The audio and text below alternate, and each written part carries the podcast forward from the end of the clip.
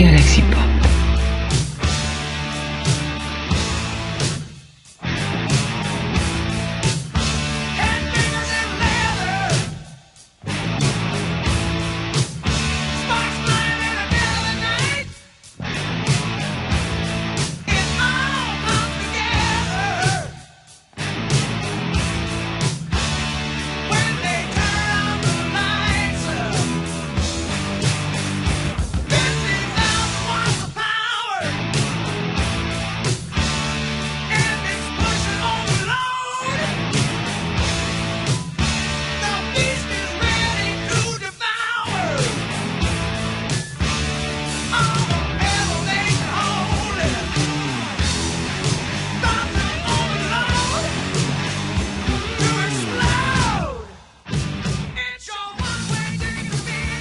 Eh bien, salut, bonjour à toutes et à tous, et bienvenue dans cette toute nouvelle émission des Métallos Hurlants. Je me rappelle Humanoïde hurlant, banane.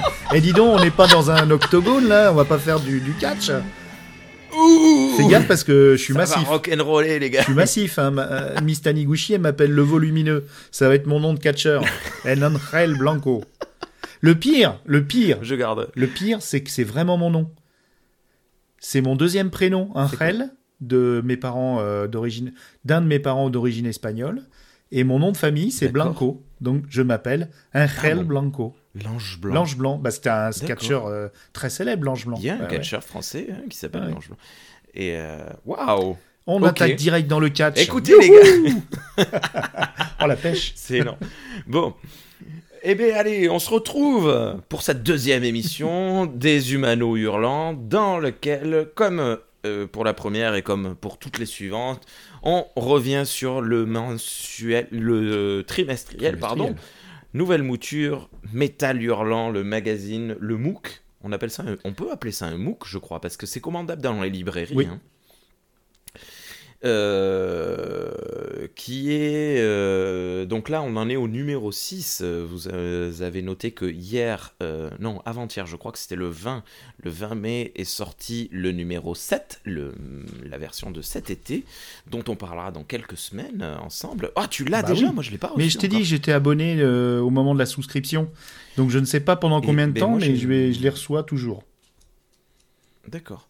Parce que pareil, euh, sur, euh, j'ai un copain qui l'a reçu et moi je l'ai commandé en librairie euh, chez mes, chez mes Mhm. amis et ils l'ont pas reçu. Ah oui, t'as une belle librairie Bon, à bah, c'est pas- Saint-Matan. C'est pas bien grave. hein. Ah ouais, elle est magnifique. hein. Ça vaut le détour. Mais on n'est pas là pour ça, parler de ça, on n'est pas là pour parler librairie, on est là pour casser des pieds. Euh, je, je ne sais pas où je vais avec cette euh, métaphore, je, je voulais dire casser des dents, mais j'ai dit des pieds. Métal hurlant numéro 6 euh, et euh, petite euh, donc astuce avec cette nouvelle mou- mouture de métal hurlant. Les numéros impairs sont dédiés à de nouvelles œuvres d'époque contemporaine et les numéros euh, pairs du coup Ils s'embrouillent totalement. sont euh, je vais je vais me tourner vers toi parce que je manque de mots pour définir ce que c'est exactement c'est le genre de best-of Alors euh, non, oui, on peut dire un best-of, euh, mais c'est, ce serait réducteur. En fait, les numéros pairs sont des numéros qui font appel au- au- à l'histoire du magazine Métal Hurlant, et donc euh, qui regroupent bien sûr des, des anciennes bandes dessinées, Euh, mais c'est plus euh, une sorte de témoignages euh, historiques, c'est des bouquins d'histoire de la bande dessinée avec en éditorial des articles qui expliquent un peu le passé. Euh, et il y a des interviews aussi, le passé du journal, ce qui s'y passait. On interviewe des, vedettes des, de, de dessinateurs ou de scénaristes de l'époque. On revient sur chaque bande dessinée avec un petit texte avant qui explique le contexte. Donc c'est vraiment un livre d'histoire de la bande dessinée française et de la bande dessinée mondiale, puisque euh, c'est un miscellané, comme on dit, euh, un cabinet de curiosité, mais pas pris au hasard. C'est vraiment très très construit Mhm. et ça donne un aperçu euh, assez exhaustif de tous les styles et de tout ce qui était proposé. Et je pense que celui-là, c'est vraiment le meilleur en ce, en ce type de, de, de publication. Ah. Ah ben écoute, moi c'est le ben, c'est le premier de, de cette version-là, donc euh, vintage que, que je lis. Et j'ai pris une, encore Ah une oui. claque. hein. J'avais déjà pris une claque avec le cinquième, mais avec le sixième, je me suis dit, mais attends, mais est-ce que le numéro 2 et 4 étaient déjà de, de cette qualité? Parce que les articles qu'on retrouve là-dedans sont excellents. Mais tu parlais d'éditorial, et comme pour la première émission, il est temps de lire l'édito de ce numéro 6. C'est toi qui vas commencer. Et oui. Alors, cet éditorial, quand même, est- a été écrit par Jerry Friesen, donc qui est le rédacteur en chef, et nous avons essayé de lui faire honneur. Dans ce sixième numéro de Metal, et donc troisième numéro consacré à sa période vintage, nous voulions démontrer une fois encore l'extraordinaire diversité qui animait Metal Hurlant. Le but de la rédaction de l'époque semblait être de faire cohabiter les auteurs les plus différents possibles. Cela n'est pas sans heurte, puisqu'on sait maintenant que certains n'appréciaient que modémé- modérément pardon, la proximité d'autres. Mais cela faisait partie de la vision de Jean-Pierre Dionnet, euh, Jean-Pierre Donnet, dont Dionnet, on va ouais. reparler Mhm. très souvent dans ce numéro. Il était avec Fali... Phallique manœuvre. avec Philippe Il m'a apprécié. phallique manœuvre. Une manœuvre phallique. Avec Philippe Manœuvre, le chef d'orchestre autoproclamé d'un- d'une symphonie qui, à la première écoute, au premier regard, peut paraître particulièrement dissonante, mais l'absence d'harmonie, la diversité visuelle et la richesse des points de vue n'étaient pas dues au hasard. Elle était bel et bien une des bases philosophiques de Metal Hurlant. Quoi de mieux pour illustrer le fonctionnement symphonico-cacophonique de métal que les 25 pages de Paradis 9, la première tentative de la part de la rédaction de réunir un nombre important d'auteurs, avec des guillemets 14, eh oui, 14, autour d'un projet commun. Pour mieux comprendre cette mécanique interne de métal, nous avons rencontré celui qui sans doute le plus pur produit de la culture métallique, Serge Clair.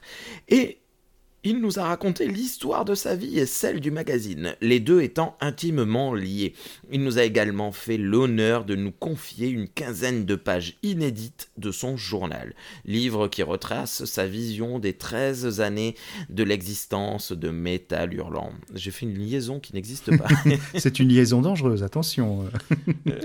Nous sommes allés plus loin encore dans nos recherches en parlant à deux des glorieux fantassins qui ont combattu des années en première ligne pour faire de ce métal le joyau qu'il est. Charles Buxin et Pascal Guichard, deux des responsables de la maquette de métal et de celle de diverses collections des humanoïdes associés. Ils ont vécu l'aventure de l'intérieur, ce sont heureux, ils sont, ils ne sont heureusement pas morts au combat, ni morts tout court, et leurs souvenirs sont forcément passionnants. Merci Géry Frissen, toujours ces éditoriaux qui sont quand même sympathiques. hein, euh, ça donne envie, ça donne Ouais, envie, hein, ouais. ça donne un On souffle. l'avait dit Ouais. la dernière fois, euh, déjà. Je pense que c'est- une bonne euh, tradition que tu as instaurée là. Bravo. euh, alors attends, il faut que je retrouve euh, le, le conducteur parce que je ne sais plus quelle est la, la prochaine étape. Euh, Vous la voyez qu'on est- étape, c'est la marche. à On est bien préparé, hein, mais très très bien. Oui. Non mais c'est rock on, Ah oui. hein. Lecture de l'édito, c'est déjà fait. Avis très général sur le numéro, euh, mise en page, beauté, etc. Euh, avis général sur les BD et sur les articles. Eh bien écoute, j'avais euh, Mais pas si vraiment, vite, vraiment pas beaucoup si apprécié le numéro 5. Quoi donc? Tu vas trop va vite, t'as as dit tout le conducteur. Euh, Qu'est-ce qu'on fait maintenant, chef? Mais non, non, c'est juste le point. Avis très général sur Ah, le avis très numéro, général, tu commences? Sur les BD Allez. et sur les articles, mais de général, C'est pas, toi, pas rentrer dans, le, dans le détail. Allez-y, mon Mais général. C'était un numéro. Tremblez pas comme ça. C'était un numéro exceptionnel. Moi, j'ai surkiffé. Vraiment, c'était euh, là, vraiment pour le coup, je, disais la dernière fois que moi, c'est une époque que je n'ai pas connue, donc je n'ai aucune, euh, aucune nostalgie.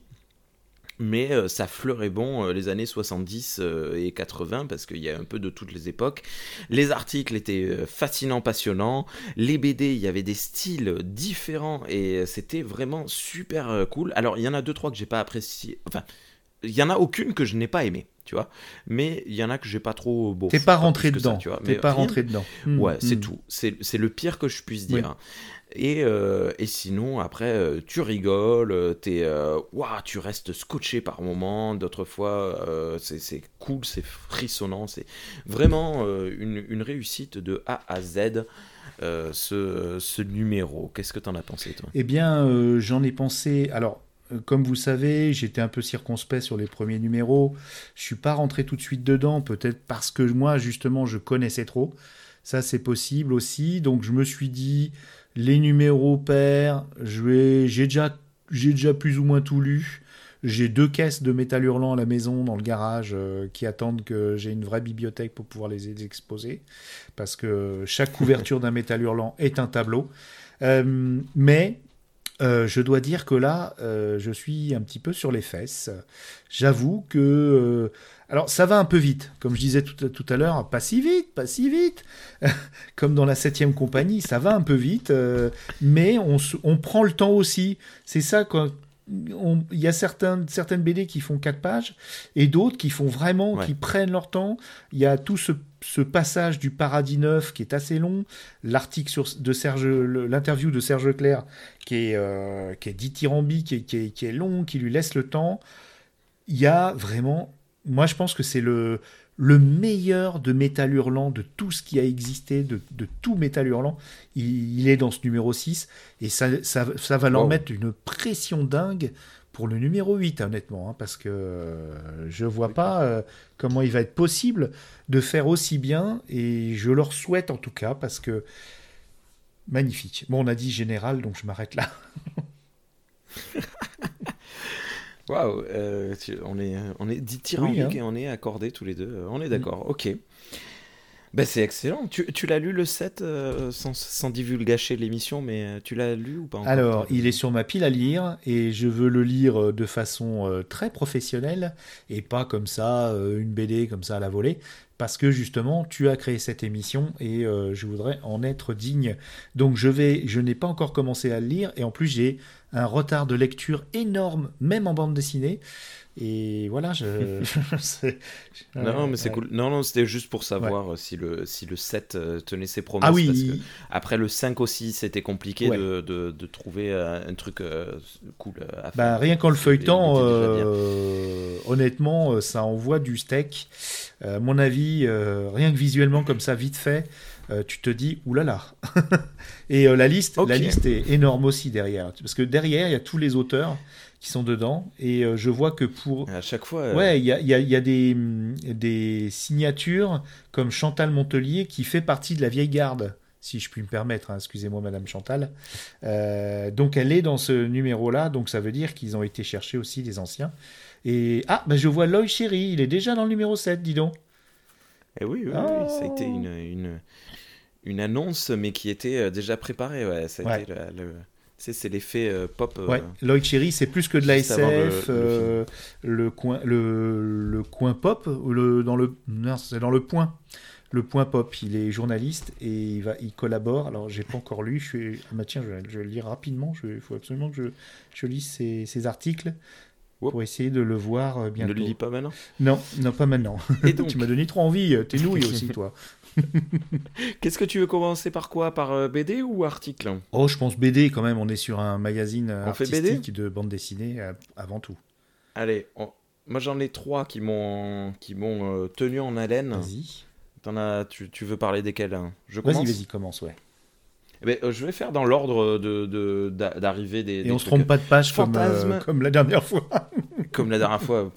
Fantasme et Phasme, écrit par Marc C'est pas vrai. Page 25. Incroyable. Ouais.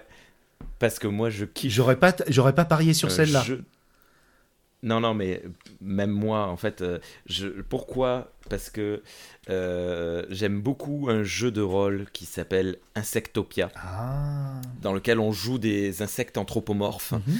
et, euh, et, Florent Moraga, euh, Moraga ouais, qui est, qui est que j'ai en contact sur Facebook, qui est l'auteur de ce, ce jeu de, rôle, et eh ben, je lui ai envoyé des photos de, de cette BD parce que quand je suis tombé dessus, c'est totalement un peu l'esprit. Bon, Insectopia, c'est quand même un peu plus propre, hein, c'est vraiment plus tout public, c'est pas, ça, parle, ça parle pas de trucs. Je vais vous lire quand même la première case pour, pour dire à quel point c'est un peu, un peu violent. Mais j'ai accroché direct à l'univers. Et euh, quand je lui ai envoyé ça, il a dit eh ben ouais, euh, c'est possible que je l'ai lu à l'époque et que ça m'ait un peu, euh, un peu influencé dans, dans, dans l'esprit sans le savoir. c'est un univers cracra, ça fait six pages. C'est ça mmh. Ouais, six pages. chaque page fait deux, deux cases. Donc on a deux, quatre. 8, 8 cases. Tu vois, c'est hyper rapide, c'est quatre tableaux très rapides. Euh, et, en fait, ça commence, euh, ça finit au début de l'histoire. C'est un peu, un peu embêtant. Mais euh, il y a un côté très rock and roll, très, très, bah ouais, tu vois. C'est, c'est l'histoire d'un, d'une, comment, d'un, d'un truc de. J'ai perdu, comment ça s'appelait? Le, Un morpion, c'est l'histoire d'un morpion. Et, et, voilà. Et, et la phrase d'accroche, d'accroche, c'est une taille de guêpe, mais un gros dard. Je m'appelle Buchanan Fritus. I'm Morback Buck. Et ça, moi, ça me fait mourir de rire. Et euh, je, je, suis trop content. Et Marc Caro, ben, il me fait triper. Et le dessin est super coloré. C'est des couleurs très vives, euh, agressives. Euh, il y a des, des, des, insectes en train de fumer des clopes, en train de jouer du piano et de boire du, du, du whisky. Et, et ça, c'est vraiment, vraiment trop cool, quoi. C'est une ambiance Donc ça, c'est surréaliste. Hein, parce que y a, même au niveau de l'histoire, c'est vraiment à l'aune de, de, Métal Hurlant. Il n'y a pas une histoire, euh, un début, une fin. Enfin, c'est complètement fou. C'était en 1982 dans le numéro 81 bis spécial animaux. Et Marc Caro, faut, faut dire qui c'est, c'est quand même pas n'importe qui. C'est celui qui était en, en, paire avec Genet et qui a, qui a, qui a, qui a fait euh, La Cité des Enfants Perdus, Délicatessen. Euh, ils se sont mhm. séparés après, mais Marc Caro, il a fait le bunker de la dernière rafale un film expérimental extrêmement euh, dérangeant mais intéressant artistiquement. Et vraiment, euh, Marc Caro, c'était quelqu'un. Hein. C'est ça l'est toujours d'ailleurs. Hein. Bah, c'est toujours quelqu'un. Il, est, il est fou. ah oui, c'est un punk. Il y a une, une, il y a une, une, case, tu vois, où tu as les, ben, le, le, morpion, il a fait une bêtise. Hein. donc, euh, il est pourchassé par d'autres insectes. Et les autres insectes, il le pourchasse avec quoi? Avec une tapette à mouche et avec du, de l'insecticide en pompe. et ça, ça me fait c'est quand même con, ça me fait marrer. Voilà, donc euh, c'est désolé, c'est euh, voilà, j'ai surpris euh, tout le ah monde. Ah oui, là, tu m'as surpris, mais, mais ça, m'étonne pas par rapport à Insectopia. Et je, je, place une petite pub au passage pour un jeu de rôle d'un copain. si vous cherchez quelque chose avec des insectes en jeu de rôle, ça s'appelle Absinthe et Mandibule. Et c'est le jeu de rôle de Philémon, un copain qui est, qui est, adorable et qui vient de créer son, son jeu de rôle. J'ai enregistré une partie et euh, je vous la diffuserai ouais, oh. à West Hurland et je vous la diffuserai quand, euh, quand lui il aura fini sa promo, qu'il aura pu montrer ses scénarios. Et donc, euh, quand il me dit go, ben, sur Galaxy Pop, vous aurez une partie de jeu de rôle avec, oh, avec Winnie, d'Absinthe et Mandibule. Mais là, c'est pas des personnages, c'est des. On utilise, à la place des machines, on utilise des insectes géants qui remplacent. Ah. Voilà, c'est un, c'est un automopunk, ça s'appelle. D'accord. Ah, c'est excellent. Et voilà, j'ai placé la petite promo pour mon Philémon d'amour, qui est accessoirement le bah, mari de Morgan of Glencoe, une, très, très talentueuse autrice de, fantasy et, joueur de, joueuse de harpe.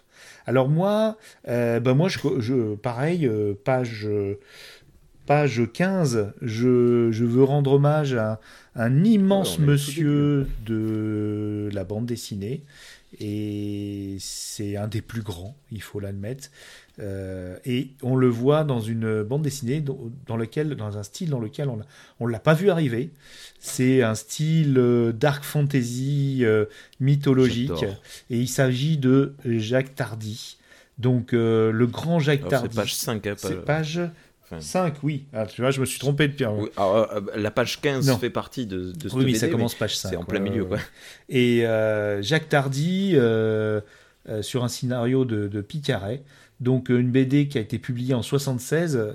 Jacques Tardy qui était déjà quelqu'un d'installé, euh, je crois qu'Adèle Blanc-Sec avait déjà commencé. Euh, et puis toutes ces autres bandes dessinées euh, plus tard sur l'univers de Nestor Burma, l'univers noir, aussi la guerre de 14, il est très très très actif encore. Et Jacques Tardy, c'est vraiment un des monstres du, dessin, du, dessin de, et puis de, puis de la conscience aussi de ce qu'il met dedans.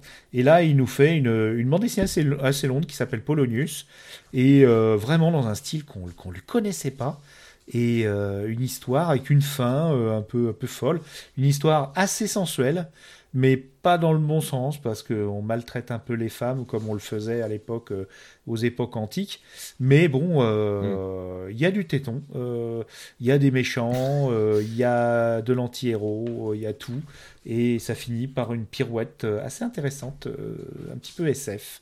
Voilà, donc Jacques Tardy, un énorme, et là on s'attendait pas à le voir, et je me souvenais pas du tout de cette BD, donc ça commence très fort. ça commence très fort. Ouais, non, non, mais c'est. Et, et, puis c'est quelque chose, Tardy, il n'est pas forcément dans sa zone ah, de confort. hein, totalement. il n'est pas trop habitué à la fantasy. Euh, il y a un peu de SF également. C'est un peu, un peu particulier pour lui, je pense. Et c'est incroyable. Et, enfin, c'est vraiment un truc très très cool de le voir là-dedans. Et ce qui était étonnant, c'est qu'il vienne sur, euh, sur Metal Hurlant. Après, il est allé ailleurs, mais euh, Metal Hurlant, c'était pas du tout l'endroit où on s'attendait à le trouver, ni euh, le style, mais il est venu quand même. et je pense que, ça a été une belle expérience pour lui, même s'il n'est pas, c'était pas un des indécrottables comme d'autres, qui ont, comme ont pu l'être Druyet et Moebius, quoi. Ouais. petite mention belle mention. Alors, euh, c'est pas, c'est pas celui que. Parce que j'avais dit 3, du coup, je peux pas vraiment en parler. Ah ouais, d'accord, bravo. Une fois de plus, euh, l'escroc. L'esprit du jeu, page 51 par Alias, euh, qui est. parce qu'en ce moment, je joue aux échecs avec, avec une appli sur téléphone et c'est la partie d'échecs dans l'espace qui est euh, génial. Ils ont il a transformé des, des pièces d'échecs en, en, vaisseaux spatiaux. Donc, tu as des, des, cavaliers euh, volants, des, des fous euh, volants, etc. Et ça, ça, ça grouille de détails. C'est mm. vraiment excellent. De Alias. Mais, Scénario et dessin de Alias. 79. C'était le, le petit. voilà, le petit point, je voulais le mentionner. Mais évidemment, et c'est peut-être, je pense que ah, tu vas en parler toi aussi, mais page 115, sanguine. Casa. Waouh La Casa. Waouh, waouh, waouh, waouh. De Casa en 76. Euh, alors, il n'y a pas vraiment d'histoire, hein. c'est euh, l'histoire d'une femme qui mange un fruit et qui est contente, c'est tout. Mais qu'est-ce que c'est beau qu'est-ce que c'est beau. Bah, c'est pour ça qu'il est venu chez Metal Hurlant, parce que ailleurs, euh, on lui reprochait, euh, chez Pilote ou ailleurs, euh, justement, le fait que ça, ça ne veuille pas dire grand-chose. C'est, très contemplatif. Il y a quand même un déroulé, quand même. Il y a comme une mini-histoire. Il, se passe quelque chose, oui. mais c'était prévu pour pour un, c'était une commande pour des éditions Opta pour un magazine euh, qui s'appelait Emmanuel, le magazine du plaisir. Donc c'est assez sensuel.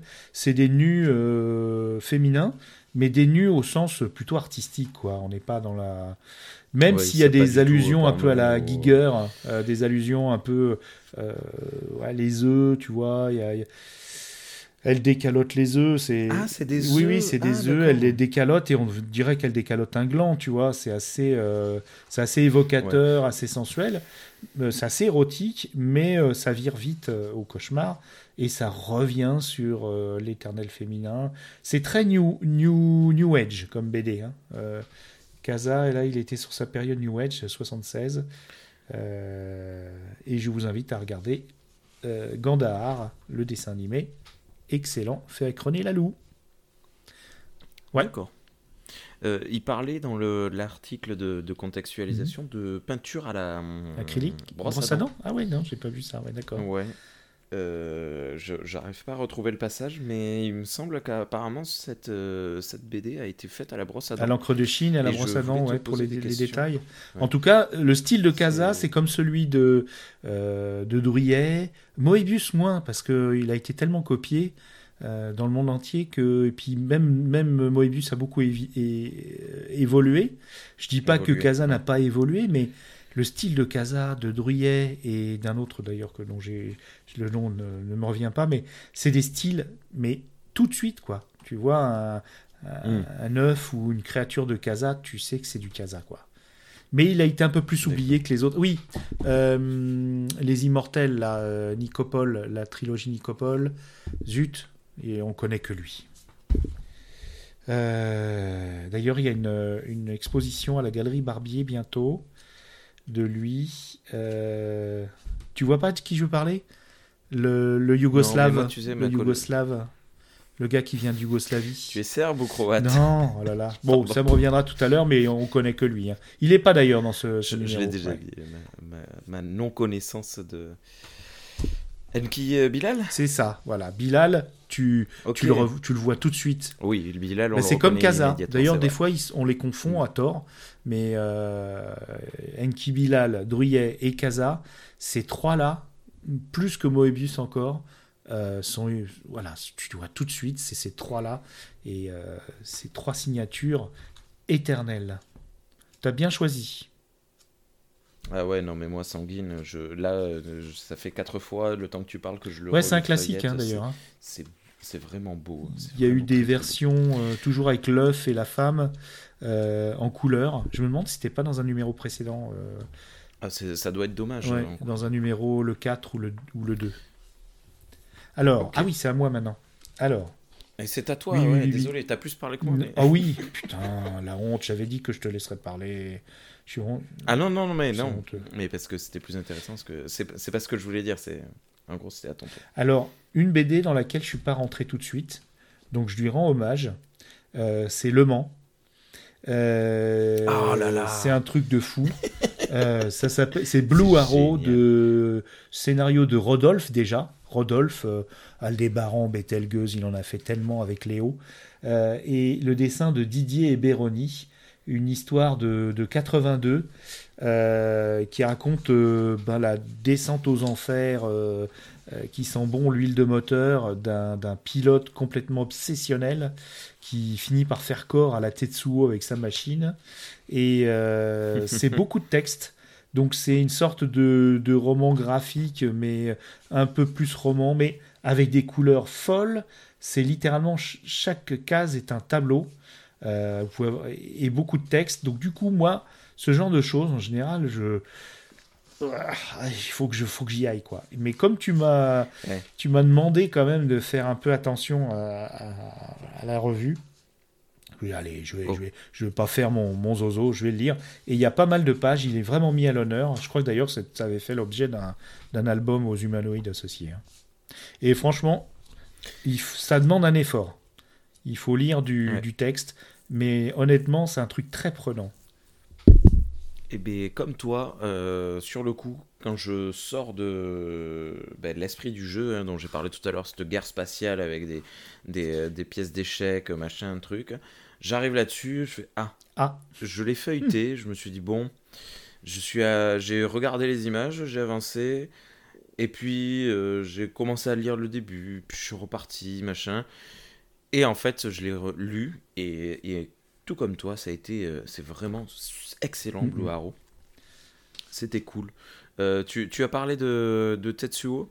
Euh, Tetsuo, pour les personnes qui ne connaissent pas, c'est ce film japonais. Il y en a eu deux. C'est un film complètement punk, hyper sous acide, qui raconte la contamination mécanique un peu à la Borg d'une créature, et c'est hyper violent, c'est hyper glauque en noir et blanc. Il y en a eu deux. Voilà. et, et, voilà, et petit agenda local, si vous êtes près de Rennes, au cinéma de l'Arvor ce week-end, je crois que c'est ce mhm. week-end, j'ai vu passer l'info là tout à l'heure. Il, y a, il diffuse les deux oh euh, films dans une, dans une petite émission euh, spéciale. Eh ben. Pas, pas émission. Oh, ça aurait pu parce que Toine est là-bas, et... mais il doit être en plein examen, le pauvre Toine d'Apérociné. Non, mais après, l'Arvor, c'est le, c'est le cinéma de, du cinéma est mort, donc probablement qu'il y aura un enregistrement ah, sont... là-dessus. Ils sont là-bas aussi? Et oui, ah, le, l'Arvor. Je suis passé souvent devant le- l'Arvor. Le projectionniste de l'Arvor, euh, c'est un des deux présentateurs du, du cinéma. Ah, d'accord, parce que euh, Euh, euh, Toine, l'année dernière, il avait interviewé le staff de l'Arvor ouais, ouais, mm. ouais, ouais. apéro ciné. Et c'était super Mm. cool. C'était vraiment cool. Euh, je- ça y est, j'ai perdu son nom. Le docteur Moreau, voilà, qui est euh, à l'Arvor et au cinéma est mort. D'accord. Voilà. Alors, c'est quoi ta troisième? Et ma troisième, eh ben, c'est Druyer. Ah, c'est oui, c'est page vrai. 213. Qu'est-ce que c'est beau Oh là là là là Euh, pareil, on comprend pas très bien ce qui se passe, on comprend pas l'histoire, mais alors quelle claque Mm. visuelle Ah bah, Qu'est-ce que c'est beau Et puis t'avances, t'avances, t'avances, et là, bam, quatrième page, t'as une reprise de l'île des morts, euh, t'as euh, des, des, des trucs, c'est complètement fou, des couleurs que tu n'as jamais vues, tu te croirais dans la couleur tombée du ciel, tellement c'est du, jamais vu, tu saurais pas dire si c'est du rose, du rouge, du- de l'orange, c'est c'est magnifique. C'est beau, honnêtement, je ne sais même plus ce que c'est l'histoire Ouais. et je m'en fiche parce que je je, je je crois pas ouais ça s'arrête d'un coup il y a même pas d'histoire vraiment hein. c'est juste un personnage qui est amené dans une En fait, c'est le premier épisode, euh, oui, de d'un album. hein, donc euh, là, c'est. Ouais. Mais c'est bizarre parce que là, j'ai comme j'ai mis tous mes bouquins en, en carton parce qu'on fait refaire euh, une pièce pour mettre une bibliothèque. Et du coup, j'ai pas pu ressortir. euh, je vous recommande, il coûte pas très cher pour ce que c'est. Le l'intégrale de Salambo, euh, adapté de Gustave Flaubert de Philippe Drouillet. C'est proprement magique, hein, c'est complètement fou. C'est une belle publication et euh, ça coûte que 35 euros. Et c'est un gros gros bouquin. euh, franchement, ça vaut vraiment le coup. Et il me semble que il a réutilisé le début, euh, justement avec Lone Sloan, le personnage iconique, qui va s'échapper de la prison dans laquelle il, euh, il rentre dans, dans- dans celui-là. Et j'ai l'impression qu'il a mélangé Gaël euh, pour faire Salambo. Mais je peux pas le, le confirmer puisque le bouquin il est au fond d'un carton. C'est dommage. Mais en tout cas, oui, tu as vu l'île des morts, son interprétation, et ça le hante, ça le hante, ça le hante. Euh, J'ai vu récemment une, une exposition avec des copains d'un peintre qui s'appelle euh, euh, aussi euh, dessinateur de bande dessinée, qui s'appelle Olivier Ledroit. Et euh, j'ai donc écouté des, euh, des interviews, et il y en avait une croisée avec Philippe Drouillet, parce qu'ils se connaissent un peu, et c'est vrai qu'ils ont un peu le, le même délire, euh, alors que euh, Olivier Ledroit n'a pas du tout été influencé par euh, Philippe Drouillet, bizarrement, il est passé à côté, mais depuis ils ont le même agent, enfin ils se voient souvent, et effectivement ils ont euh, ce point commun qui ce sont des autodidactes, et donc comme tu as pu voir, euh, ils jouent avec les, les, les corps euh, qui ont un aspect cauchemardesque, parce que justement Ouais, euh, il est embêté pour dessiner les corps, parce que il c'est un complet autodidacte et il n'a pas la technique euh, des classiques, mais il la transcende par ce, cette foisonnement de couleurs et de détails incroyable et, et d'une noirceur folle, quoi. À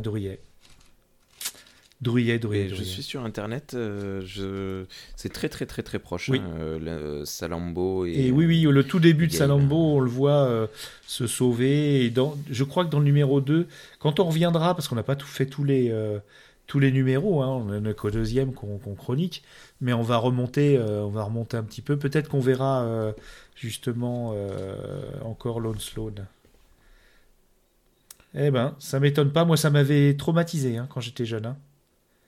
Ouais, La guerre comprendre. éternelle, tout ça. Et puis il y a des BD en noir et blanc qui sont traumatisantes euh, pour, pour une jeune personne.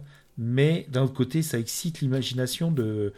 Voilà, pas besoin de drogue. hein. Vous avez, quand vous lisez une BD de Et puis si, hein. euh, si être traumatisé, euh, ça veut dire que 30, euh, 30 ans plus tard, tu fais du podcast chez Galaxy Pop pour Ouais, ouais. euh, inviter tous les autres à être traumatisés à ton tour, à leur tour. c'est, c'est très beau. Moi, ça me. Ça me... Non, mais c'est ouais, dans le bon sens, on va dire, ouais, c'est vrai. Mais Ouais. quand même, regarde, c'est, la, la dernière, la dernière planche, on voit un- une personne qui est entourée de biomécanique qui le, qui le Ouais, parasite, qui lui force à ouvrir la bouche, qui met des choses dans ses yeux. Enfin, tu vois, là, on parlait de Tetsuo. Je peux pas imaginer que Tetsuo, euh, le réalisateur japonais, n'ait pas été influencé par Drouillet. C'est pas possible. C'est Mm. c'est extraordinaire. Il a, il a l'origine de tellement de choses. Et pourtant, tu vois bien que au niveau des perspectives, de tout ça, c'est loin d'être parfait. hein. C'est tout à plat, quoi. Mais il se Ouais. débrouille. Et puis ces détails, j'arrête parce que. Tu comprends, tu comprends. non, non, mais c'est vraiment génial. Ah, c'est dingue. mais il y a quelque chose aussi de, de, de rangée mécanique et de Matrix. Hein, oui, oui, oui. Ah bah oui. On voit les, les influences. Ok. Alors, tu veux parler d'une dernière BD avant de Alors, euh, sur exactement. et là, ben, un autre énorme contributeur euh, au patrimoine de, de la bande dessinée, euh, c'est bah, les deux, les deux frères, Luc et François Chuten. Ah. C'est le tailleur de brume. Euh, c'est aussi aussi pour rendre hommage à leur carrière aussi parce que ils ont fait des choses euh, incroyables. Euh, justement, là on a la perspective, là on a les architectes, là on a les gens qui qui aiment dessiner des villes improbables, mais aussi des personnages et notamment des femmes aussi. on a un joli, une jolie petite histoire, un peu fantasmagorie dans un futur incroyable avec de la, de la brume qui se solidifie. On a un tailleur de brume et qui cherche la, la, forme parfaite pour une sculpture de brume. Et on croit qu'il est amoureux, mais en fait, c'est plus la plastique de la personne qui l'intéresse que la personne elle-même. C'est une BD très étrange. C'est le fantasme de la personne plus que la personne. C'est la forme, oui, puisqu'il vraiment il, il est obsédé par cette forme et il, arrive à obtenir un moule parfait euh, grâce à la brume. Mmh. Enfin, ça fait écho à des lectures aussi, euh, des histoires de brume. Euh, c'est très étrange. Le tailleur de brume, ça date de 80. Donc ça a eh ben, 43 ans. 40 ans, 43 ans, ouais. Bravo les, les Chuiten. Tout Chuiten est incroyable. Chuiten, je ne connais pas du tout. J'ai une BD et c'est toi, quand je te l'ai montré quand tu es venu à la maison, tu parlais tout à l'heure de, ou je sais plus quand, euh, de, de quand tu es venu à la maison. Euh, et j'ai perdu le nom, mince. Le truc qui se passe sur Mars, qui est sorti là il y a très peu de temps. Euh, c'est Chuiten et, et Sylvain Tesson Non Oui, attends. Oui, oui, c'est. Euh... Euh, et c'est, ça a été publié ah oui, chez euh, par une maison d'édition très très. Ouais, voilà. C'est mmh. Vuitton qui a publié ça, c'est, incroyable. Quelle, euh, quelle beauté. Et quelle, Mais c'est pas représentatif en fait. Oui, c'est le Travel Book Mars. C'est le seul truc que je connais de. Destination Mars. Mais François Chuiten et puis Luc aussi, Chuiten. Alors, ça doit être son frère qui faisait des, des oui, c'est incroyable comme euh, le Destination Mars avec François Chuiten et Sylvain Tesson. Moi, je suis fan euh, des deux, alors euh, ça tombait bien. et dernière petite mention spéciale, mais vraiment très petite mention.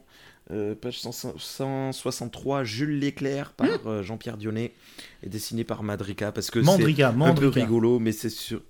Qu'est-ce que j'ai dit T'as dit Madrica Désolé, Mandrica. Et, euh, et ça, ça, dure 4 pages et euh, 3 Très pages. Drôle. Et c'est euh, c'est un peu rigolo. Et il y a ce côté dessin euh, des, des, d'une époque révolue déjà à l'époque où ça a été dessiné quoi. Je pense qu'en 75 on dessinait déjà plus comme ça. C'est un dessin très années 50 je bah pense. c'est une marque c'est une marque de, de métal hurlant aussi d'utiliser les vieilles bandes dessinées alors qui était déjà vieille à l'époque, dans les années 70. Donc pour nous, actuellement, euh, c'est carrément oublié parce que ça fait euh, référence à justement le Flash Gordon. Euh, qu'en France, on avait rebaptisé Guy l'éclair. Pourquoi? On ne sait pas. Hmm. Mais il fallait l'appeler Guy l'éclair. Et donc, c'est une BD d'Alex Raymond, un grand dessinateur des années 30, mon gars. Donc, en fait, ça fait référence plus aux années 30 qu'aux années 50 encore plus loin. Et c'est assez rigolo, c'est Jules Leclerc, alors euh, c'est un super-héros galactique qui cherche une maison et du coup il achète un planétoïde. Et tu vois, c'est signé, c'est signé par le donc c'est dessin Mandrika, mais en bas de la planche, tu vois, c'est signé Albert Raymond. Ça fait, euh, ça fait référence à Alex Raymond, le, le, dessinateur mythique de, de, de Flash Gordon. Et c'est très beau d'ailleurs. Hein. Il a inventé tout un, tout un, tout un truc pop euh, à l'époque. C'était en, en, comic strip ben et euh, dans les journaux. Et c'est important. De toute façon, sans ça, on n'aurait pas eu le film Flash Gordon. Et sans ça, on n'aurait pas eu le film Star bah Wars. Et puis plein d'autres choses. Hein, plein d'autres choses. Il y a eu une série d'ailleurs, Flash Gordon. Assez dispensable. Du coup, ben, notre sélection, elle a été quand même euh, hyper, euh, hyper SF. Mais il y a plein d'autres choses. Hein. Ah bah non, oui, c'est vrai, oui, oui, c'est vrai. Parce que... À part Fantasme et Phasme, mais bon, c'est quand même fantastique. Euh, parce qu'il y a beaucoup de bouquins de, de, rock, pas de bouquins, de, de BD de rock and roll. Hein, parce que ben, l'article Allumage du deuxième étage l'explique bien. Philippe Manœuvre débarque. Euh, et, lui, euh, il prend en main euh, Métal Hurlant et il l'amène dans une direction qui n'était pas attendue. Très tôt, il débarque très tôt. Hein. Il débarque quasiment un an à peine après le début. Très tôt et très jeune. Oui, très jeune. Et Philippe Manœuvre à 20 ans, 21 ans. Même pas, même pas. Il travaillait déjà un peu pour Rock and Folk. il bossait un peu comme pigiste et il avait les dents qui rayaient le parquet, mais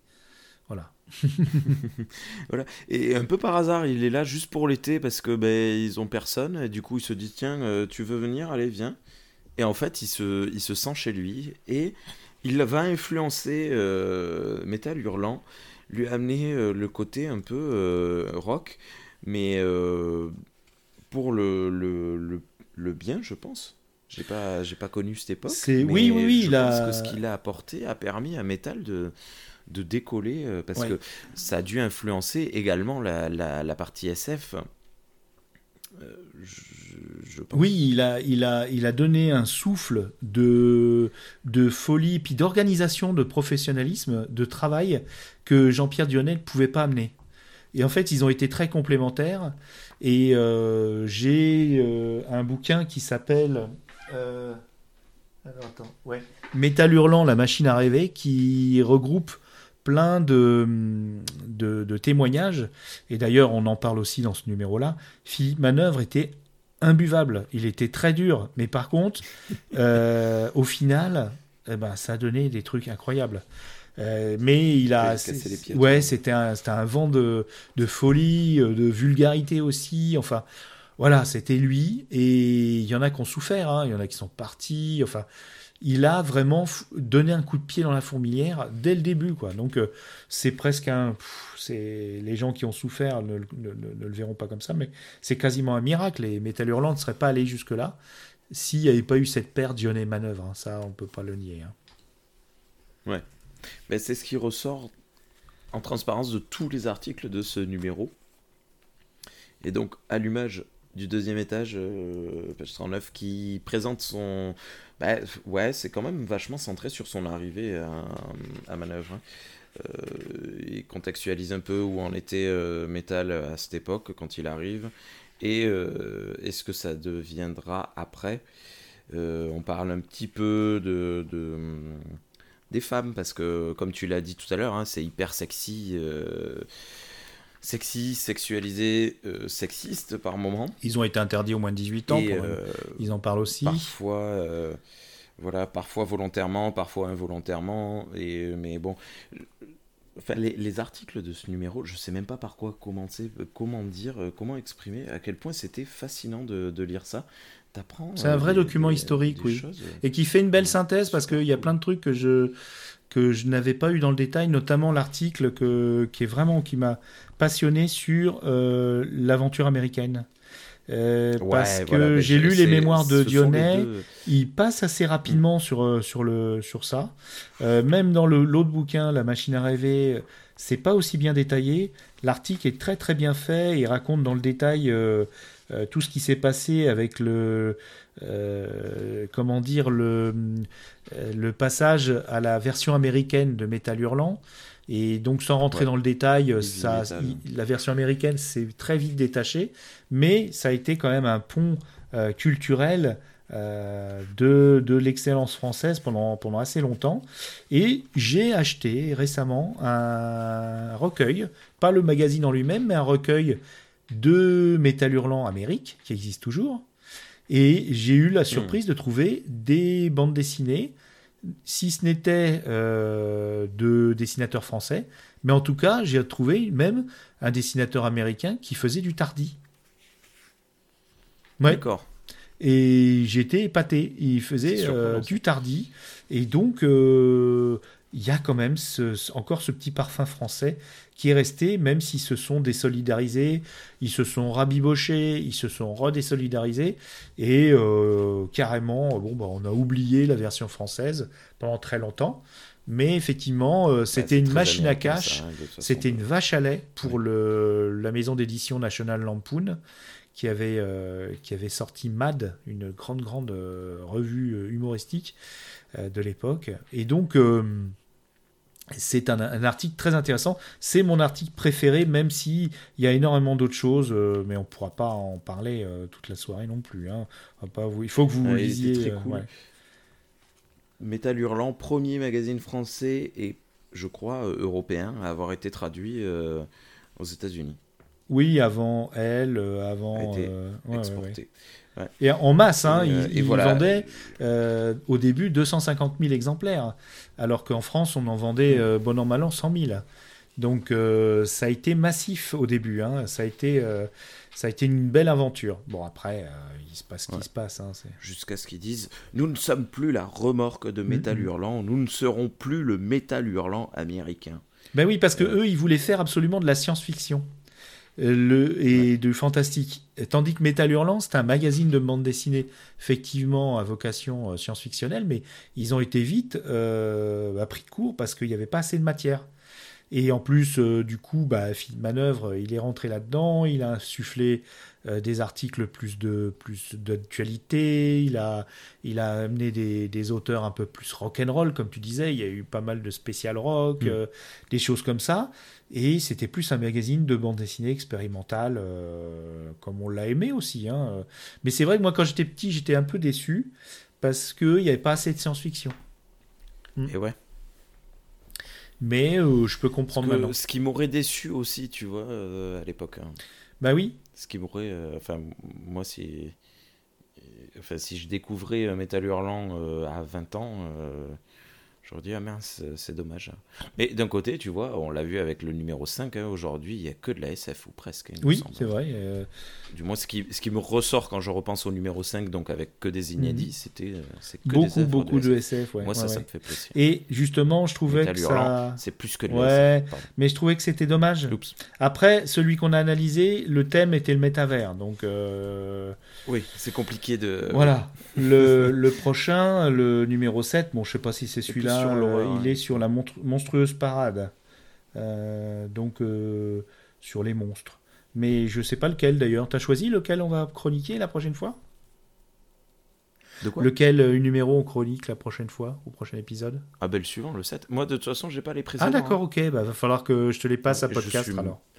Je, je, suis pas certain qu'on puisse les obtenir. Ils doivent être vendus une fortune. Mais non, pas du tout. Attends, je regarde. En tout cas, j'ai regardé Salambo, c'est pas la peine de l'acheter d'occasion, il est aussi cher que le, le neuf. Hein. Donc, euh, non, mais c'est vrai. Hein. Bon, t'as plein de versions parce qu'il y a eu pas mal d'éditions. Mais le tout dernier, euh, il est très bien. À 35 euros, vous avez tout. Puis c'est joli, puis il est tout neuf. Alors. Euh, bon, en tout cas, Metal Hurlant numéro 6, si vous arrivez à le trouver quelque part, jetez-vous dessus. On est d'accord, toi et moi, pour dire cela Oui, euh, sachant que c'est un, magazine artistique, donc euh, parfois exigeant, et euh, faut être vraiment curieux, quoi. Faut être vraiment curieux, faut pas hésiter. Euh. et je te dis que tu trouves très facilement d'occasion à des prix très raisonnables les autres. Hein. Je vois le numéro 1, le futur c'est déjà demain. Euh, qui, est, euh, qui est à 9,90€ avec 2,99€ euh, de, de, de, frais de port. Donc non, non, non. Ça a été tiré à beaucoup d'exemplaires, t'inquiète pas. tu peux les trouver facilement d'occasion quand tu auras un petit, un petit crédit Vinted ou Rakuten. Hésite pas, ça vaut le coup. parce qu'on n'en a pas parlé, mais qu'on avait dit qu'il fallait en parler. Paradis 9. Paradis 9. Paradis 9, l'œuvre euh, collégiale. collective. Scénario et dessin par Everybody. Mhm. Euh, paru en 77. Ben, moi, j'ai eu beaucoup de difficultés et c'est la seule que j'ai survolée, que je n'ai pas entièrement lue. Mhm. J'ai lu au démarrage et puis j'ai lâché parce que. en fait, il y a beaucoup de d'entre-soi. compliqué pour Il y a beaucoup d'entre-soi parce qu'il a voulu faire un truc de copain. Et euh, il y a beaucoup de références voilà, ils, travaillaient ensemble, il y a beaucoup de références. mais je pense qu'il faudra que tu y reviennes gentiment une prochaine fois, parce que ce qu'il faut savoir, c'est qu'il ne faut pas le lire d'un coup. Ce magazine ne se lit pas euh, d'une traite, euh, page 1, page 2. Il faut le picorer dedans et euh, avec un bon disque, un peu psychédélique, un peu de rock progressif, parce que voilà, non, c'est insupportable si vous le lisez d'un bout à l'autre. C'est tellement diversifié en style, en narration, en tout. C'est vraiment un livre d'art, malgré que, bah, il faut l'admettre, s'il y a un, un, un défaut à mettre en exergue, c'est vraiment la qualité euh, très moyenne du, truc, mais bon, euh, voilà, ils n'ont pas le budget, et ils ont préféré le contenu au contenant, et euh, ça se comprend. Ça se comprend, je peux comprendre. De quoi tu parles? Ben, De la qualité, tu vois, il s'abîme vite, c'est floppy, ça ne met ah. pas en valeur les, les, bandes dessinées comme dans des beaux albums de romans graphiques, tu vois. Moi j'aime bien, moi j'aime bien, il y a cette saveur un peu... Ouais, désuète. Moi, je, ça me plaît. Moi, mhm. j'aime ça, euh, cet effet. Et là, tu vois, je, ben, à la maison, euh, j'ai des, euh, j'ai une pile de magazines qui s'appelle euh, à suivre. À suivre, oui, tout à fait. Et eh ben, tu vois, c'est la même, euh, c'est même mhm. pire en qualité. Et, euh, et c'est trop cool. Enfin, moi, j'aime bien de temps en temps, je les feuillette mhm. et je me dis, c'est vraiment chouette. Quoi. Donc, moi, ça, ça, ça, me convient. Puis bon, après, je dis Paradis neuf, c'est compliqué, mais la lecture suffit mhm. avec cette double page incroyable, page 206-207, bah, ça, avec le, le décor. le décor d'une ville ville euh, qui a fusionné avec la nature, qui est Enfin, rien que ah, ça. C'est Nicolet. Ça vaut. C'est Jean-Michel Nicolet. Ça vaut le détour, quoi. Qui avait fait euh, des bandes dessinées incroyables, de détails aussi. Et lui, il a fait que deux pages. Donc, ils ont donné, voilà, euh, c'est le, la, planète. la planète 9, voilà. Puis là, on voit du, du Moebius qui, qui a fait la flore de Paradis 9. Il a fait un petit truc rigolo, euh, trop mignon. Euh, il y a des très très belles bandes dessinées quand même. Hein. Et puis certains qui ont, carrément écrit une histoire, une espèce de, une espèce de, de, de, nouvelle. Enfin, c'est très très étrange. C'est très étrange. Mais ça, ça vaut le coup. Le... C'est vraiment la BD euh, artistique, punk. et d'ailleurs, je vous recommande de vous intéresser aussi à une, une revue qui s'appelle La Vilaine, qui est un pur produit de la ville de Rennes, avec des auteurs uniquement oh. euh, de Rennes, et qui... Ouais, ouais, ouais, j'ai découvert ça à West-Hurland. Et donc c'est un collectif de, de, très talentueux euh, dessinateurs et scénaristes qui sont en association pour faire connaître leur, euh, leur talent. Et ça s'appelle La Vilaine. Vous trouverez ça facilement sur Internet. Je mettrai le lien dans la description. Ok. Merci beaucoup. de rien. Bah, écoute, euh, t'as as, d'autres choses à bah, dire écoute, est-ce qu'on passe sur, euh, sur les récos, les, nos recos? C'est quoi nos bah, recos? Tu sais, on fait une recommandation euh, culturelle. T'en as pas prévu, toi? Ah, ben, ah alors, tu vois, je savais. Je te sentais. non, j'avais pas prévu, mais il se trouve que j'ai sous la main un livre. ça n'a rien à voir avec la BD. Hein. non, c'est pas grave, c'est dans l'esprit métal. Tu sais que métal, c'était aussi les humanoïdes associés, et ils ont publié Bukowski, ils ont publié des tas d'auteurs euh, étranges. Euh, oui, d'ailleurs, ils en parlent. Mhm. Hein. ils, ont, ils avaient une, un truc de livres. Des collections euh, assez. Une collection de livres, merci, pardon. Et. Hum, ok. Donc là, tu lisais. Eh bien, Inti, INTI, écrit par euh, euh Maude Girard, qui est euh, un petit bouquin. C'est très rapide à lire, ça, fait une centaine de pages, euh, et puis c'est assez chouette.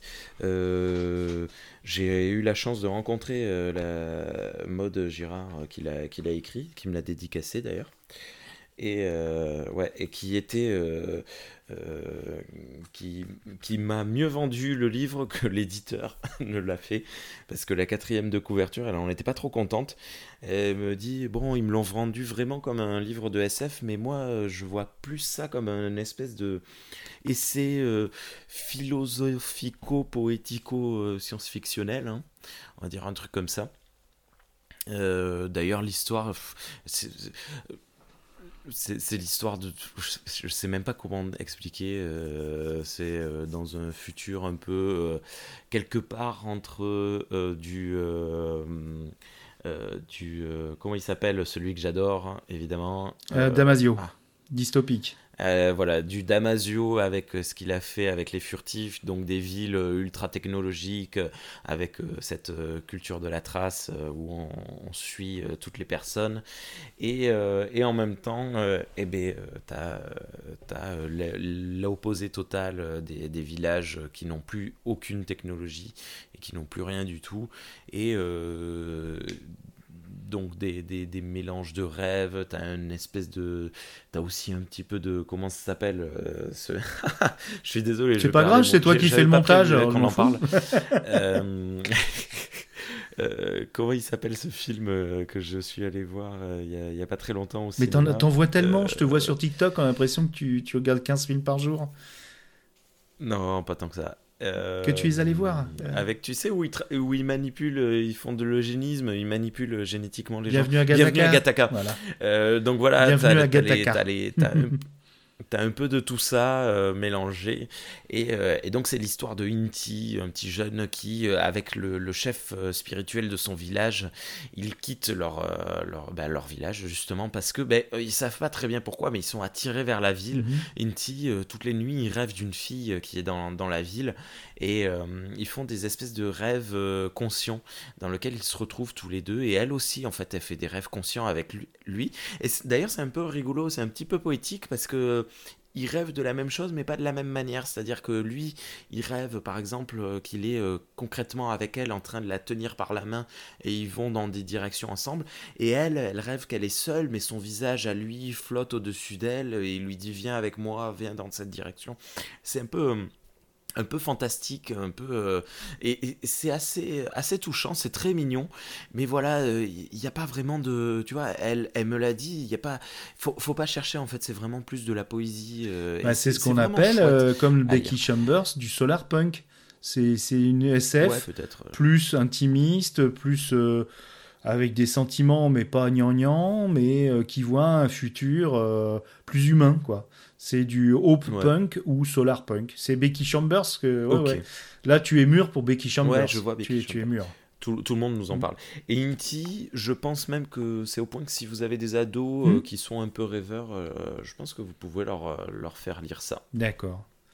Eh bien, alors moi, alors juste vite fait, j'ai reçu Belle de nuit d'Olivier Ledroit. Alors c'est un peu coquin. Oui. C'est coquin. Il y a, voilà, donc euh, c'est très coquin. Attention, attention, parce que on va être censuré à la webcam. Non, non, non, parce que c'est que donc je le montre à mon à mon Toto, c'est coquin, c'est magnifique. Hein, euh, bon, bah, c'est pour adultes, hein, euh, c'est des dames, c'est des jolies dames qui ne sont pas maltraitées. Elles sont pas maltraitées. Elles, et puis c'est assez étrange parce que c'est pas du tout c'est presque pas affriolant, c'est très étrange. Euh, j'ai reçu euh, en édition euh, Prestige Bioméga de Tsutomu Nihei, qui est une sorte de préquel à Blame, et c'est une tuerie, une tuerie en grand, en grand format, et oh. ça raconte un peu ce qui se passera plus tard, mais c'est fou, c'est fou, c'est fou, c'est fou. Tu connais un peu Blame? Pas du tout. Alors, il faut absolument. Ah, moi, j'ai une culture manga. Ouais, alors là, on n'est plus dans le manga, c'est vraiment le, le digne successeur de mélange de, de hum, Enki Bilal et de Enki Bilal qui a été une grande influence de Katsumo Otomo dans Akira. On voit même des images de Exterminator 17 dans Akira, si on, si on prête attention. Hmm. Et euh, de Moebius. Donc euh, avec le temps, il va de moins en moins de, de Gigère par ses côtés, les créatures cauchemardesques, et les, les côtés un peu zarbi de, Bilal, et il va de plus en plus vers euh, Moebius. C'est assez rigolo quand même. Et donc il a tout ça en lui, et il le recrache euh, formidablement. Donc Tsutomu Nihei, et regardez la vidéo YouTube de Alt 236 sur Blame. Vous saurez tout. Euh, est sorti aussi Rokirama, la revue MOOC, le Rokirama Magazine sur l'année 82 qui a tout changé avec une belle couverture ah euh, avec euh, The Thing. Petite voilà. année. Petite. Et, et ça, c'est juste pour faire baver mon copain. Regarde le bouquin Kaiju, Ah là là. Envahisseur et Apocalypse, l'âge d'or de la science-fiction japonaise de Fabien Moreau. Il est énorme. Suis- Regarde-moi ça. Tellement jaloux. Bon, je t'ai- Fabien Moreau, si tu nous écoutes, je t'aime, je suis Ouais. amoureux. mais tu as- je t'ai Ouais, donné la version numérique. Donc, euh, Chut, chut, chut. Je non, j'ai le droit. Non, je peux- j'ai le droit. Oui, oui. Ah bon je l'ai acheté. Tu as le droit de me la Oui, j'ai acheté, donc euh, très, elle est à moi. Donc, euh, C'est très gentil de voilà. ta part. donc euh, tu, tu pourras au moins regarder la version C'était numérique. c'était un crowdfunding, mais je, je pense qu'on peut, Oui. qu'on peut l'acheter Oui, oui, le, oui. le bouquin tout seul. Oh, il est lourd. Attends, que je regarde. Édition Hardvark euh, édition, il vaut 54,90€, mais franchement, il y a combien de pages? Il pèse 10 kilos, il est énorme. Euh, Euh, c'est- euh, incroyable. Moi qui, qui me suis fait il y, a, il y a quelques mois une intégrale et une découverte d'intégrale de, de, de ouais, Godzilla. ah bah là, il y a tout là. euh, quand j'ai appris l'existence de ce bouquin, je, je- Mm. j'ai. Oui, mais il n'y a pas que Godzilla, il y a monstres géants, extraterrestres, Oui, oui, non, c'est- mutants, super-héros. Ouais. Ça vend fou. Donc c'est une, euh, c'est un essai euh, qui a été revu et, et enrichi. Donc euh, c'est la nouvelle mouture et euh, voilà, c'est magnifique. Il- Le, le livre est très très beau. Voilà. Bon, c'est pas forcément des recos, mais euh, c'est des- j'étais heureux de partager avec vous, de vous faire bisquer. Voilà, et moi je vous recommande de Oui, boire oh là au là. lit. Non, je- j'arrête. j'ai pas bu moi. Je suis en train de perdre ma voix. T'as pas ouais. du tout bu. C'est pour ça que t'as une si mauvaise haleine. Non, pas du tout. Je me, je brosse toujours le les dents avant un podcast. Toujours. Ah, me demande pourquoi, je sais pas pourquoi. Ok. Bon. Eh bien, écoute, merci beaucoup, euh, Winnie, pour, ta, pour cet euh, nouvel enregistrement. Euh, vivement, euh, vivement dans quelques jours, quelques semaines, le, le numéro 7, dans lequel on va partir dans l'horreur. Moins de SF, plus d'horreur, peut-être. Ah, on sera au mois de juin, hein. ça sera ce que ça va fin donner. juin, je pense. Ouais. Qu'on pourra faire. Fin juin, tu voudrais Ouais, fin juin. On va voir. Il faut que je le reçoive. Ah oui, voilà. Et puis, euh, attends qu'ils soient en occasion. c'est parti. Mm. Ben écoute, non, non, non, non. Merci euh, beaucoup. Il faut soutenir là pour le coup, euh, je pense, en, en direct. Ouais. À très bientôt. Merci. Rémi de qu'est- Qu'est-ce l'invitation. qu'on écoute pour, euh, pour se quitter? Eh bien, euh, Parce que tu Jean, dit pour enregistrer, pour Jean- le démarrage, on, est, on va utiliser toujours la même, le même morceau, Ouais. mais pour se quitter, on, on utilise le même encore? bah non, on va, ce on va, on va sûrement reprendre. euh, je sais plus ce qu'on avait utilisé sur le, premier, sur le premier épisode que j'avais monté, donc euh, je saurais pas te dire. On va en discuter en, hors antenne, donc vous aurez la surprise. De toute façon, vous aurez la, le Allez. crédit musical. Il y aura de la guitare électrique. hein. Peut-être pas, qui sait. Métal hurlant, ça, ça peut être smooth aussi, ça peut être. euh, Non, non, il y aura de la Ah guitare ok, bon, c'est lui le chef, hein, je peux.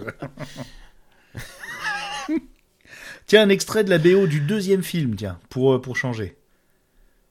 Ok, ça Je marche. t'envoie ça. C'est toi qui choisis. Ça marche. Ça marche. Au revoir les Allez, auditories et merci d'être restés jusqu'à là. Ciao. À plus. Ciao.